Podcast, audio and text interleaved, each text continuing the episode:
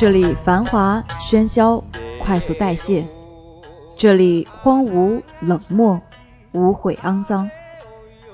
当巨大的城市机器以效率为名高速运转，它的居民唯有放下一切，成为都市里的漂流者。三十年前漂在东京、大阪的年轻人，和如今漂在北上广的人们一样，迷失了心灵的归处。日本当代作家、摄影家藤原新野敏锐地捕捉到经济高速发展时期社会面临的各种问题，以温柔而又不失激烈的文字写下《东京漂流》，站在未来回望现在，寻找一代人的精神归处。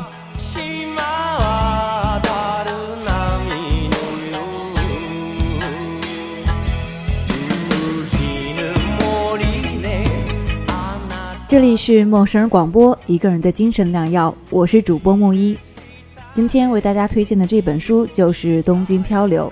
关注我们的微信公众号 M M O O F M，或者搜索“陌生人”，声是声音的声，不是生孩子的生哦。当你看见两个红色小药丸的图标，点击关注，回复“我要书”三个字，即有机会免费获得本书，数量有限，先到先得哦。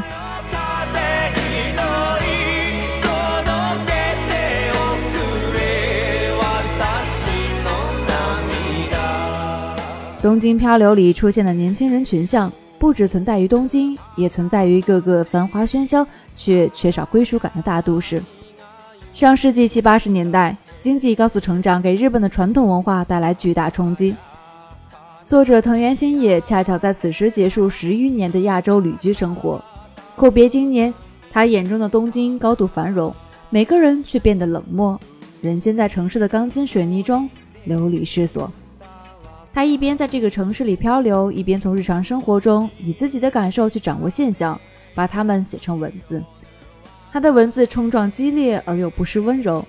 书中谈论的城市变化让人感到痛心的同时，又有一种无奈的熟悉感。今天木一就为大家带来本书中的一段文摘：两个世界。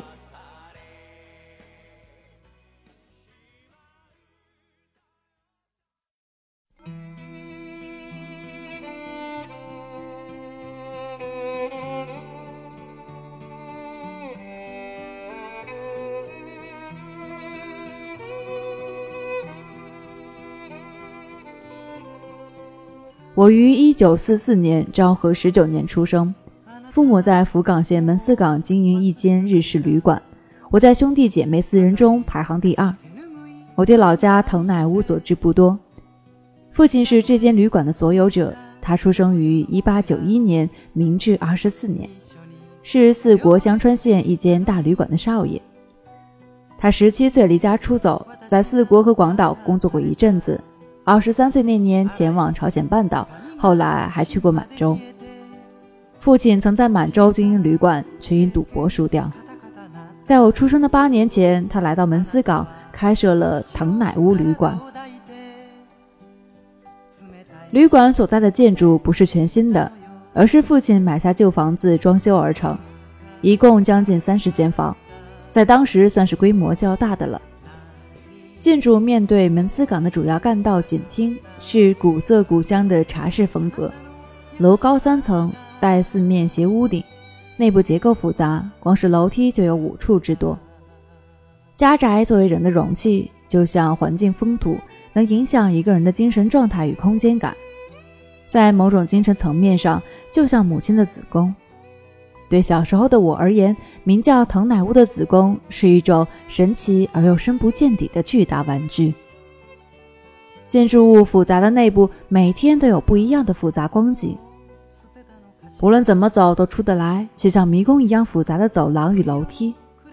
穿梭于迷宫之中，有笑容可掬的女士端着料理，随时从角落里冒出的陌生面孔，客房退房后房间留下的各种气味。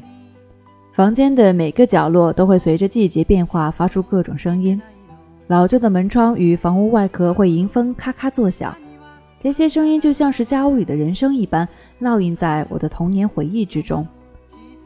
白天就像森林一般寂静，夜晚就像怒海一般喧嚣。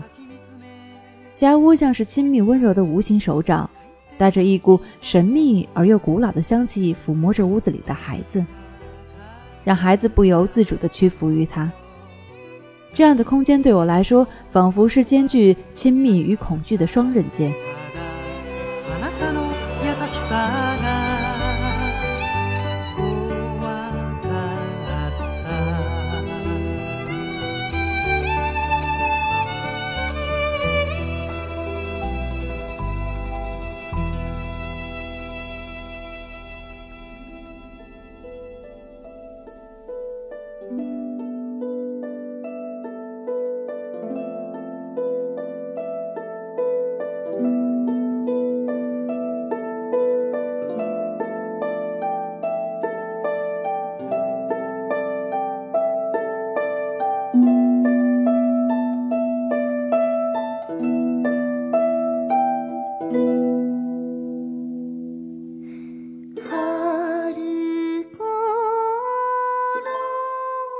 这座家屋往来穿梭着形形色色的人物故事，每两个月就会无声无息出没在客房之间的窃贼，来自朝鲜半岛或中国大陆的走私商人们，每星期必定出现在玄关口一次，一边向人抛着媚眼，一边唱着森林的水车向人讨要小费的疯婆子，房客与女士在除夕夜私奔。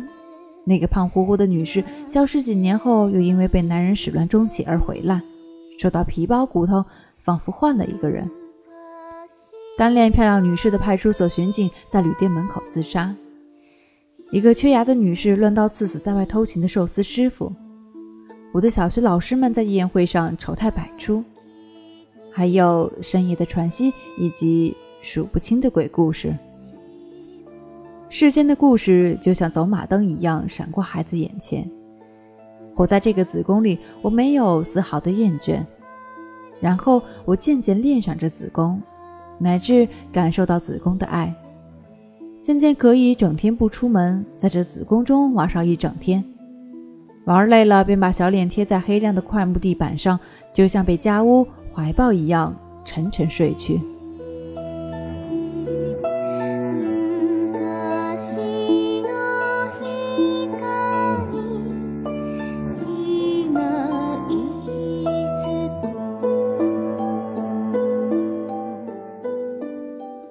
又过了八年，十六岁那年春天，像子宫一般的家突然在我的眼前被拆了个片甲不留。巨大的挖土机和推土机来了，还有一颗我从未见过的无脊斑斑的巨大铁球悬垂在一台螳螂式的金属吊臂下。铁球撞进子宫，巨大的铁钩从屋顶开始摧毁。推土机一边把瓦砾运走，一边从地上的残骸碾过。庞大的家屋像一匹老象一样哀嚎着，伴随巨象发出濒死的悲鸣。我听到鸟的啼叫、狗或猪的惨叫，还有猕猴的叫喊和狐狸孤寂的呼唤，又有鹿鸣传遍四野。老鼠、壁虎与各种虫类也叫声不绝。当时我想，这一定是过去住在家屋里的各种精灵的声音。铁钩毫不留情地一倒再倒，摧毁了这座精灵之屋。声音终于停歇，巨大的老象粉身碎骨，被烧成灰烬后分车运走，现场只剩一片荒地。之后，水泥搅拌车来了，车内吐出铁灰色的液体，把这块土地密封了起来。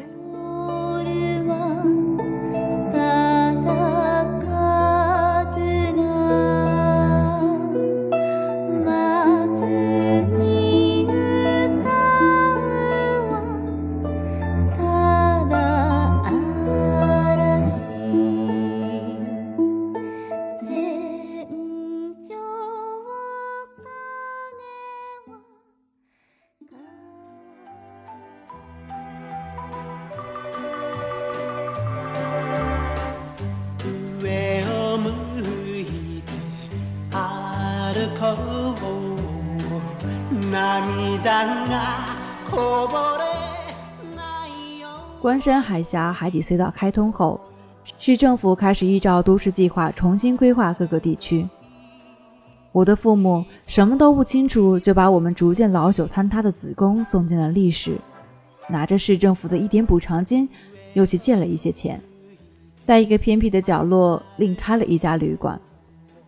新旅馆只开了一年，就拖着无法付清的贷款倒闭了。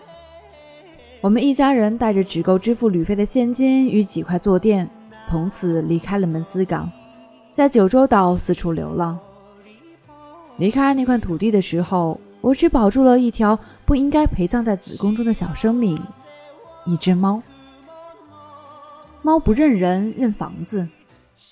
我当时硬生生地把它塞进一个有盖的菜篮子里，准备通过门司港车站的检票口，结果被票务员看到了。那个中年票务员神经质地把手上的检票夹扣得咔咔作响，威吓我们：“动物怎么能上车？”而我仗着自己年轻力壮，硬是要闯过去，就这样推搡起来。站务人员一拥而上，母亲开口求大家不要冲动。当年七十一岁的父亲和赶来了解情况的站长交头接耳，不知说了什么。父亲过去在地方上很有声望，认识这里的站长。仅从当地乱麻般的帮派关系来看，父亲的地位远在站长之上。但这一次，我终于看清，那所谓的人际关系与地位，也不过是地方钱权结构的一个假象。脸色红润但一脸赘肉的站长把头整个扭了过去。父亲一言不发地看着我与篮子里的猫。他已经明白，自己不再是这片土地上不可一世的大人物。而是一个被放逐的多余的人。火车就快发车了，我们不得不做出决定。父亲看着我，那眼睛像是在下令：“干脆一点，放他走吧。”父亲看着我的眼睛，慢慢从我口中拿过菜篮，打开盖子，一道白色踪影像风一样窜出去。我在这里啊！我心中默默地喊着。但猫什么都不知道，只是发了狂似的逃走。一只老猫在盛夏阳光照耀的车站广场上，像飞鸟般消失无踪。老猫离去后的广场，不同于我的落寂，呈现出一派寻常小镇街道的悠闲。站在背后的母亲用一种空虚的轻快语气叫我：“快走吧！”我与子宫间的最后一条脐带。也终于应声而断。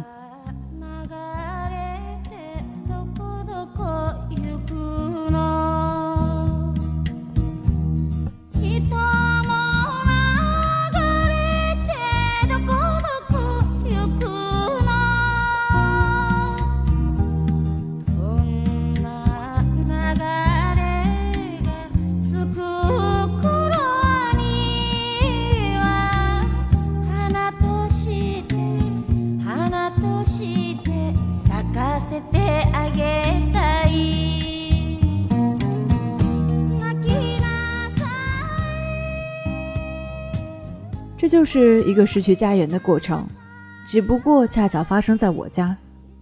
我无意借此抒发个人的怀旧或是乡愁。子宫的毁灭对我的意义，就是让我从此告别自己的乡愁。这小小的家屋事件不仅发生在我的周遭，它是时代潮流中必然发生的情景片段。我家的房子被时代的风吹到了一个少不更事的我不了解的地方。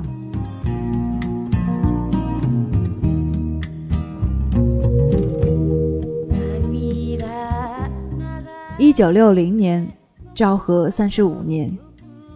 一九六零年，我的子宫被拆除殆尽。这一年正是日本经济高速增长期的起点，地方城镇都市化、现代化，离岛改造与社会机构管理化，时代的齿轮飞速转动，开启了极具动荡的六十年代的序幕。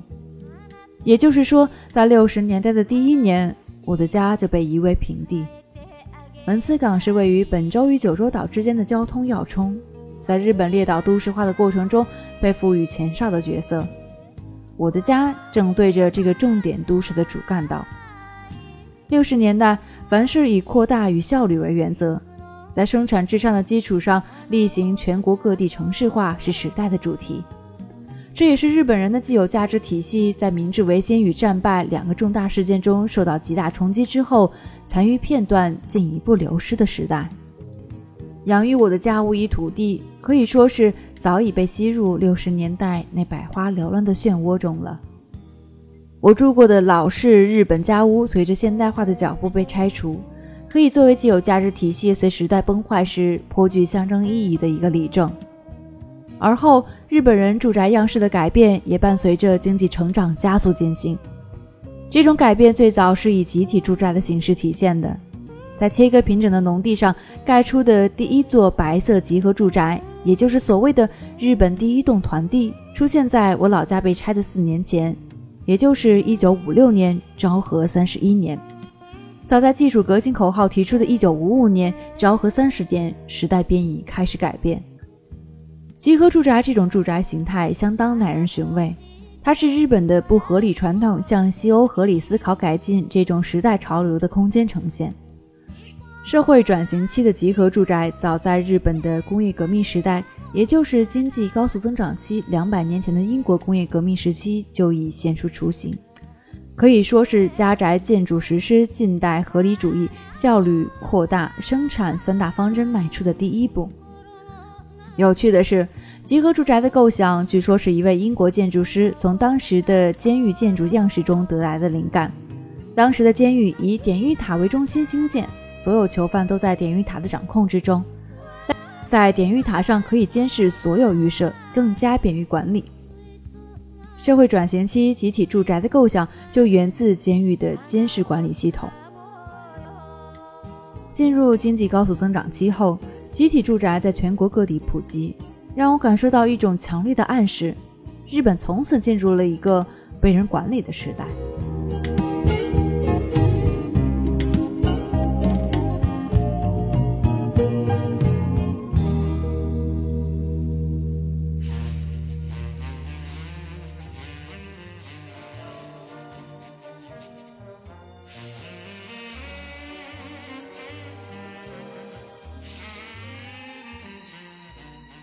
战争期间的住宅营团战后变成日式住宅工团，有组织地新建了许多大型团地。几乎是与此同时，大企业开始大量推出格局固定的魔造式文化住宅，基本上也是一种集体住宅。这两种住宅形式大大改变了日本人与住宅的关系。这种改变也导致住宅建造者与住宅关系的质变。过去的土木业或者小型建筑公司有各式各样的建筑工匠，还有梁柱师傅、土水师傅、木工、玻璃窗工等外包的专业技术人员。如今，他们的生计被剥夺，巧手精工建造的传统住宅渐渐退居幕后，充满手工质感与人性温暖的住宅逐渐变成系统量产的冷冰冰的容器。屋顶从茅草堆、瓦片变成油漆涂过的铁皮板，墙壁的材质从灰泥变成塑料板，天花板从杉木板变成塑料贴皮的合成板，榻榻米变成人造纤维地毯，窗户从木窗变成铝窗，电灯从钨丝灯泡变成日光灯管，房间四周的边廊消失，竹木篱笆变成砖墙，在家中占据核心地位的神龛佛坛也不见了。改变前的日本住宅虽然不讲究功能性，但具有对外敞开的特质，就像一种在自然环境中呼吸的生物。经过各种变化，住宅的结构基本上可以说是从过去的对外开放渐渐倾向于闭锁，各家各户之间渐渐由交流变成隔绝。这种隔绝还不只体现在人际关系上，因为日本传统的住宅在向邻居开放门户之余。还具有与天地灵气交流的不合乎科学的理念的功能。由此具备的两个代表性的构造，一个是原侧，也就是外侧边廊；另一个是神棚，也就是神龛佛坛。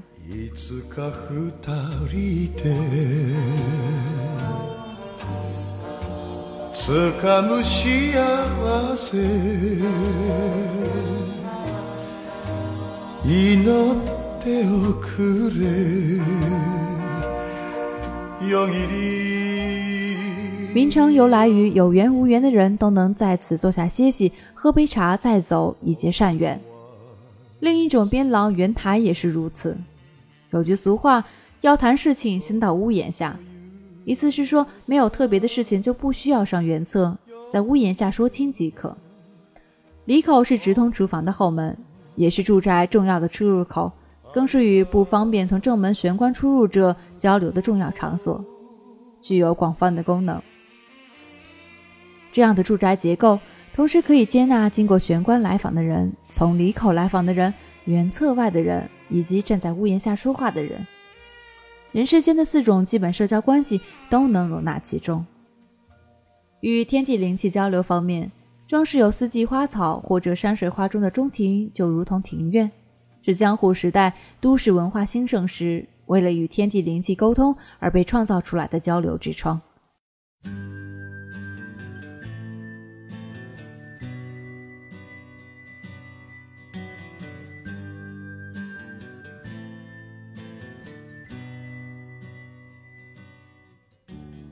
神龛佛坛是人与自然或者超自然交流时的玄关口和边廊，边廊上栖息着天地万象的化身，不论是修罗还是观音，全都汇聚于此。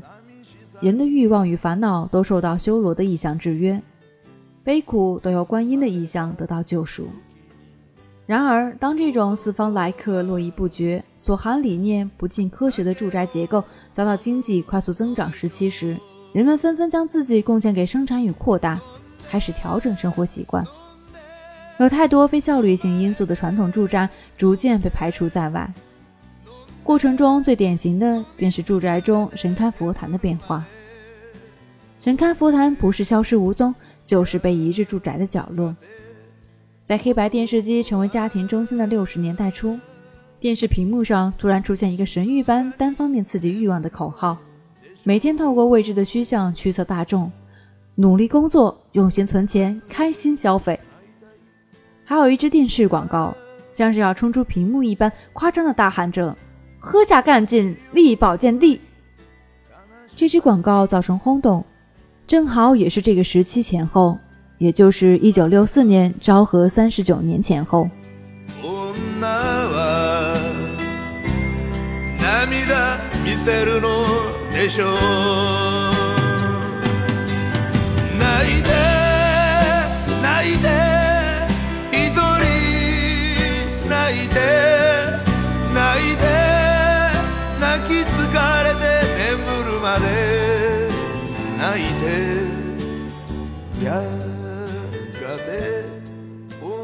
这里是陌生人广播，一个人的精神良药。我是主播木易，今天为大家推荐的这本书是叫做《东京漂流》。想免费获得本书，就可以关注我们的微信公众号 M M O O F M，或者直接搜索“陌生人”，声是声音的声，不是生孩子的生哦。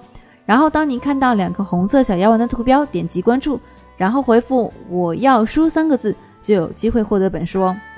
今天的节目就到这里了，我们下期节目再见。